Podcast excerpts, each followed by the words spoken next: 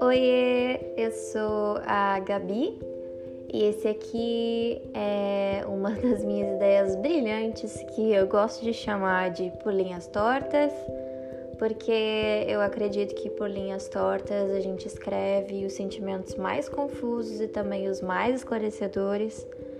É por linhas tortas que a gente se encontra aqui dentro e também com o outro lá fora. As minhas me trouxeram até aqui e se as suas também, sejam muito, muito bem-vindos. E, ai, gente, espero que estejam todos bem na medida que der pra ser, né? Não tá fácil essa semana. Então, desejo um abraço em cada um de vocês. Desejo também que isso tudo passe logo, porque vai passar sim, nenhum caos dura para sempre. Então, aguenta firme aí. E parece que eu esvaziei o meu peito uh, com o episódio do, da semana passada. E eu me peguei já pensando que ia precisar de um tempo para reorganizar as coisas dentro de mim depois uh, desse vazio, né? Mas por trás dessa voz até que calma, como muitos gostam de dizer, Uh, esse podcast começou, na verdade, no meio de um furacão para mim, assim. Foi um período de readaptação bem intensa e ainda assim eu achei um espaço para um projeto novo que acabou me salvando, para ser sincera. O podcast abriu as portas para que eu pudesse viver a minha verdade. E isso significa muito para mim. E é mais ou menos sobre isso que eu queria falar hoje dessas nossas pequenas grandes verdades que nos sustentam, sobre o quão fácil é acreditar que elas não são válidas, o quão próximo estamos de viver uma vida distante do que a gente acredita e o porquê disso, né? Eu, eu passei anos tendo metas a serem cumpridas, e para que isso acontecesse, algumas boas de trabalho precisa, precisaram ser cumpridas também.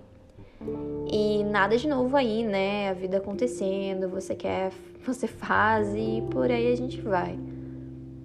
Uh, mas aí mais um imprevisto acontecia, emenda o turno da manhã com o da tarde, dorme menos do que o Drauzio Varela recomendaria, uh, acorda pulando da cama e começa tudo de novo, aquela coisa toda. Por um tempo essa fórmula funcionou comigo e olhando para trás agora, eu fico até que impressionada com o tempo que eu consegui carregar ela nas costas. Aliás, as minhas costas fazem o favor de me lembrar todos os dias dessas fórmulas pesadas. e assim, por que, eu tô falando disso se trabalhos cansativos não são novidades para ninguém? Fazer o que não gosta também não é novidade para ninguém. E ainda mais que esse assunto tá tão fresco na minha vida, sabe? Eu passei as últimas semanas justamente nessa luta interna entre as minhas verdades e os afazeres da vida adulta. Mas a real é que eu estaria mentindo grave para mim mesma se eu fizesse, se eu me fizesse acreditar que esses sentimentos são novos na minha vida, porque assim, eles não são nada novos. Já faz algum tempo que eu entro nesse labirinto sem saída. Que eu entro sabendo que eu vou me perder, mas eu vou mesmo assim. É uma parte minha que eu tento entender há muito tempo, que a minha psicóloga, coitada, deve estar cansada de ouvir. E me intriga muito também, para falar a verdade, que é essa nossa relação com as nossas verdades e o nosso tempo gasto se escondendo delas e, consequentemente, esses resgates que o cotidiano faz da gente, né? E assim, três anos eu levei para me dar conta que eu me atirava em caminhos que me distanciavam de mim. Mas eu fazia o certo, sabe? Eu suava a camisa, eu me estressava, eu ganhava dinheiro, eu pensava no futuro. Quando eu contava minha rotina para as pessoas, eu era taxada como trabalhadora sagaz, aquela que vai atrás do que quer, mas por que, que eu me sinto miserável então? Por que, que eu sinto que o cansaço não compensa? mesmo carregando toda essa aprovação junto, que é o que a gente mais espera no final das contas, inconscientemente ou conscientemente. No meu caso era mais inconsciente. Eu juro que foi semana passada que eu sentei na frente da minha psicóloga, ela teve que me explicar que chorar pensando em trabalhar não era normal. E isso é uma coisa muito forte e muito profunda para mim admitir aqui de verdade. E o que me deu vontade de, me deu coragem, né, para falar sobre isso, e o que me deixa mais triste é saber que muita gente não vai levar três anos para se dar conta que esses caminhos não são saudáveis. Às vezes leva uma vida toda ou jamais. E eu ainda tenho o luxo de pensar nas minhas escolhas e quem não tem, sabe?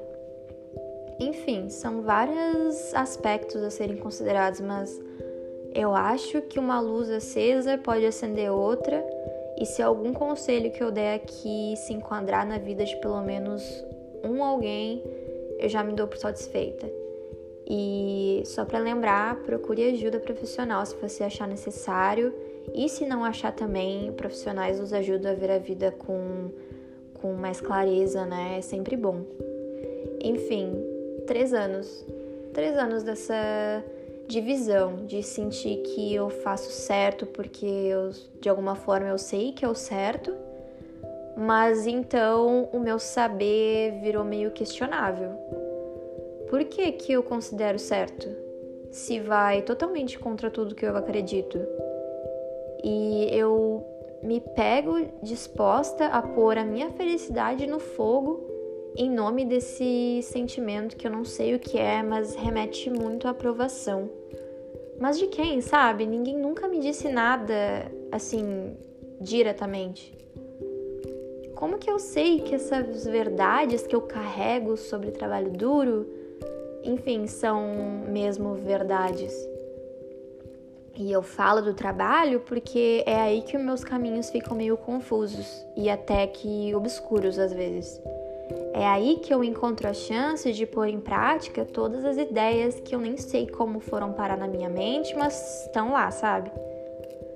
Mas pode ser qualquer hábito ou atividade que você faça, mas não faz sentir certo, parece que tem algo fora do lugar, mas uma pequena voz ainda te diz que deve ser feito, mas se a gente botar tudo na mesa hoje, agora, nesse exato momento, e desmanchar essas ideias, pensar nos sentimentos que a gente tem quando executando elas, se dá frio na barriga, se tira o sono, se dá o sono, se a gente vai descobrir qual o sentido disso afinal. E talvez a gente saia desse interrogatório sem uma resposta. Eu acho, na verdade, que a gente não sabe o porquê de muita coisa que a gente faz para ser sincera. E assim, tudo bem, sabe? Nós uh, somos o resultado de diversas casualidades, somos o resultado de uma cultura familiar do qual a gente não escolheu fazer parte e também de uma cultura social, né? Tem centenas de coisas que a gente não teve controle e hoje regem as nossas escolhas. Mas existe uma parte nossa que é autêntica e às vezes ela vai colidir com a junção dessas casualidades. E é muito importante que a gente tenha consciência, porque uma vez que a gente sabe que tem uma batalha acontecendo dentro da gente, a gente pode atuar meio que como juiz, assim, e decidir quem ganha. O meu juiz interno muitas vezes escolheu a aprovação dos outros e não validou a autenticidade. Porque tem isso também, né? A gente tem um papel muito importante a cumprir aqui nesse lugar de dentro, que é o de valorizar as nossas verdades. Porque nem sempre o que nos preenche é o que é considerado válido socialmente. A Julia Cameron, que é uma escritora incrível e hoje ela fala sobre a vida criativa numa pegada até que meio espiritual, assim, no livro dela, O Caminho do Artista, ela se refere a essas pessoas que tiveram as verdades podadas, né, vamos dizer assim, umas aspas, como shadow artist, uh, ou em português, artista de sombra. E esse processo de se tornar um artista de sombra começa na infância, quando as nossas vontades não foram atendidas, quando não, nos foi dito que não éramos bons o bastante. Então a gente criou esses bloqueios. Nossos talentos e vontades ficaram literalmente escondidos nas sombras.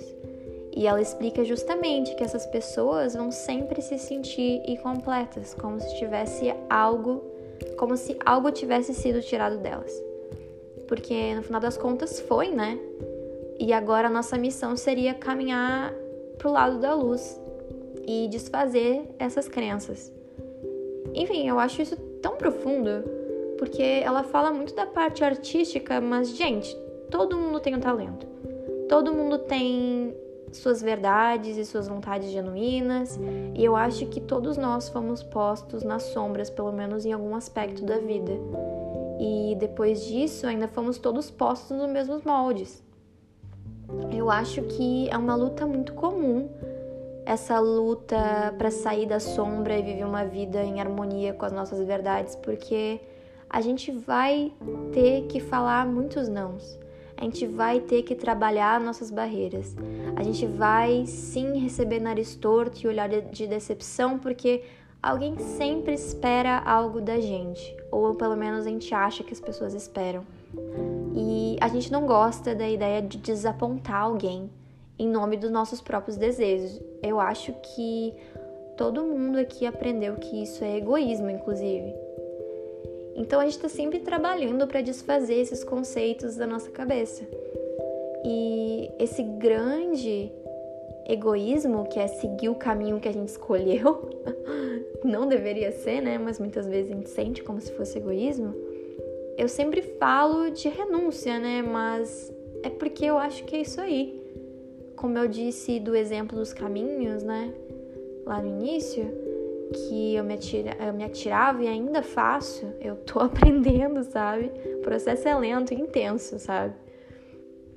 Uh, enfim, me atirava em caminhos que distanciavam de mim, porque eu não estava pronta para dar meia volta e pôr as minhas verdades em cima dos velhos valores, porque afinal de contas eu fiquei na sombra também. Aliás, eu fiquei na sombra minha vida inteira praticamente como boa parte das pessoas. Eu não aprendi a valorizar os meus desejos. E daí agora eu quero acreditar do dia para noite que eles são maiores do que aquelas coisas que me ensinaram a vida inteira que são importantes. Por mais que você queira acreditar na mudança, por mais que você comece a se valorizar, a gente está falando aqui de um sistema inteiro construído para se beneficiar das nossas inseguranças e que reforça essa ideia de que nada nunca é suficiente. Então, assim, não é fácil mesmo, sabe? Uma desconstrução gigante, é como se a gente tivesse que se desmontar para se montar de novo. Por isso eu acho importante também, antes de qualquer coisa, a gente entender que as nossas vontades só existem na nossa mente porque elas são reais. E se elas são reais, elas são válidas. E se elas são válidas, elas são também possíveis. Essas três palavras, reais, válidas e possíveis, elas podem virar inclusive um mantra se você achar que deve, porque essas três palavrinhas, elas são geralmente o que as nossas crianças interiores deixaram lá na sombra junto com as vontades delas. E talvez hoje, como adultos, a gente possa dizer para elas que tá tudo bem, que tá tudo certo. Eu acho que essa é a raiz para aquele problema tão comum de não conseguirmos nos descrever sem apontar as nossas profissões. Quantas coisas a gente deixou lá na sombra, sabe? E agora tá difícil de resgatar. Tá difícil saber quem se é sem todas essas coisas que nos disseram para ser. A gente virou esse emaranhado de verdades não nossas, de objetivos não nossos e depois nos perguntamos por que a gente não está insatisfeito. Porque parece que tem algo fora do lugar. porque tem algo fora do lugar. Eu acho que a gente tomou como verdade que a nossa geração tá por cima e fazendo diferente, e até tá. Mas ainda tem muita coisa para mudar. A gente tá carregando muita coisa ainda. Eu demorei para ter hobby faz muito pouco tempo que eu me permiti comprar um instrumento musical, por exemplo. Aliás, eu ganhei de presente porque eu pensei demais se eu devia. e quem me conhece sabe quanto eu gosto de música, o quanto música me faz sentir viva. E eu acho que isso não é nada exclusivo meu. Eu tenho essa ideia de quanto mais bobo parece ser, mais infantil parece ser, muito mais próximo da tua verdade será. E é aí que a gente abandona as ideias, porque a gente foi ensinado a crescer sem olhar para trás. A gente foi ensinado que o tempo é precioso, mas tem que ser gasto com coisa importante, com coisa de adulto. E aí a gente não sabe nem o que gosta. A gente acha que o tempo livre é só pro Netflix e pode até ser também, mas pode não ser. E aí você segue aquela pessoa no Instagram que é super positiva e motivacional e fala para viver uma vida plena, que para viver uma vida plena é só querer e ter disciplina. Mas meu amor, a gente tá tocando uma vida inteira, deixando uma parte enorme na sombra. A gente está vivendo pela metade, mas com as exigências de ser inteiro a gente ainda tá, a gente ainda sente que tem algo de errado com nós mesmos. Não, meus amigos, não tem nada de errado. Falta algo. Falta a gente admitir que não fazemos ideia do que a gente está fazendo. e ficar de boa com isso, sabe? Para mim, isso que falta, sinceridade. e Lembrando que eu falo de uma posição onde eu virei a vida do avesso, fiz diferente de toda a minha família e amigos, eu literalmente moro do outro lado do globo terrestre e ainda me pego beirando os 25 anos fazendo escolhas baseadas no que eu acredito ser verdade, enterrando as minhas reais vontades, porque é difícil demais admitir que as coisas que eu realmente quero são válidas. E eu acho que é aí que a gente tem que entender também o poder que a autenticidade carrega. Porque para ser autêntico, a gente tem que pular todas essas barreiras que a gente está falando aqui. A autenticidade nos leva de volta para casa. Antes da tia da escola te dizer que você tinha que sentar a bunda na cadeira quando você queria dançar. Muito provavelmente ruge, ragatanga ou algo do tipo. a autenticidade é o caminho e para isso, a gente tem que botar todos os nossos conceitos na mesa e interrogar eles. Bem assim mesmo. De onde vem, por que veio, por que, que eu acredito, tudo é questionável e nem tudo que mora na nossa mente é autêntico nosso. E esse é o ponto, sabe? A gente conseguir distinguir essas coisas. Enfim, três anos. três anos, minha gente eu que eu me distanciei da minha verdade em nome de outras coisas e tudo bem. Porque é isso e tem gente que vive a vida inteira nesse método e super funciona. Desde que alguma coisa faça sentido dentro disso tudo, é o que vale. Mas agora, eu, Gabriela, cheguei num ponto na minha vida que, de um lado, me permito fazer o que eu acredito e me faz sentir muito bem, e de do outro lado, eu continuo me jogando naqueles caminhos que me levam para longe, como se eu estivesse me jogando do penhasco e me resgatando todos os dias. Essa é a sensação, porque eu sou intensa, entendeu? E eu fiquei pensando que eu queria falar sobre isso, porque quando eu sentei na minha grama favorita para pensar hoje, eu me dei conta do quanto eu cresci dentro dessa dualidade o quanto eu questionei as minhas ações, o quanto eu questionei as culturas, o quanto eu me vi nas pessoas. E eu entendi uma dor universal. E o mundo tomou outra forma a partir disso. E talvez ouvir alguém que parece ser tão livre e ter tudo sob controle te faça entender que tá todo mundo aprendendo real, assim, e tem alguns aprendizados que não precisam ser guardados para si. Eu tô aprendendo ainda como eu posso viver das coisas que eu acredito, porque essa ideia de que a gente tem que de que a gente tem que o trabalho duro compensa, de achar que quanto mais a gente doa, mais a gente recebe, e quando a gente senta na mesa para conversar com os amigos, vira aquela competição para ver quem tá mais lascado na vida. E isso não é culpa nossa, cara. Quanto mais a nossa cultura diz que isso é verdade, mais a gente acredita também que isso tudo é verdade. E é fruto de uma educação inteira baseada nisso. São gerações inteiras fiéis a essa mesma ideia. Mas a gente não precisa mais disso, sabe? Eu acho que já deu de nos sabotarmos dessa forma, de ir contra nós mesmos toda vez. E isso dá tanta margem para a gente silenciar e, e viver uma vida cheia de hábitos e escolhas destrutivas e se colocar mais e mais na sombra, porque toda vez que a gente fala sim para uma oportunidade que não tem nada a ver com a gente, porque sei lá, a gente acredita que deve, a gente está dizendo um não enorme para caminhos certos, para os caminhos reais.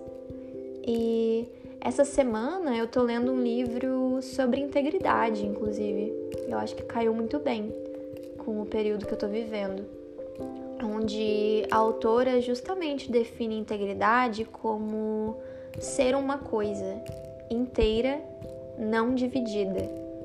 E tem um trecho do livro que eu gostei muito que diz assim: quando a gente sente verdade, qualquer verdade, seja de um problema matemático até a capacidade de amar, todas as nossas formas de saber se alinham e esse alinhamento é o nosso estado ideal de ser. A gente se sente calmo, livre, aberto e esse sentimento é a nossa verdade dizendo sim. Integridade é simplesmente ouvir essa nossa verdade com mais frequência, é não precisar dividir-se mais. E eu achei muito lindo. E eu achei que fez muito sentido para mim, pelo menos. Principalmente essa coisa de reparar nos nossos sentimentos, em como a gente se sente, né? Toda vez que algo não parece certo, os sentimentos fazem questão de nos dizer. E eu acho que nem sempre a gente dá devida atenção para eles, porque afinal não fomos ensinados a prestar atenção nos nossos sentimentos mas eu espero que a partir de agora a gente dê mais atenção sim. Uh, nunca é tarde para iluminar as nossas sombras, né? Nunca é tarde para revisitar os nossos conceitos, para mudar aquilo que não faz sentido, para dizer não quando necessário, mesmo tendo dito sim por muito tempo. Eu espero que a gente dê meia volta quando cairmos naqueles caminhos que nos distanciam de nós mesmos. Eu espero que tenha alguém para te ajudar a sair daqueles quando for preciso. E eu espero que te ajude a traçar as rotas mais leves. Enfim, obrigada se você ouviu até aqui. Essas linhas me pareceram bem tortas, mas eu acredito que todo mundo tem um pouquinho para se relacionar de repente. Enfim, até uma próxima muito que próxima e fiquem muito bem. Beijos.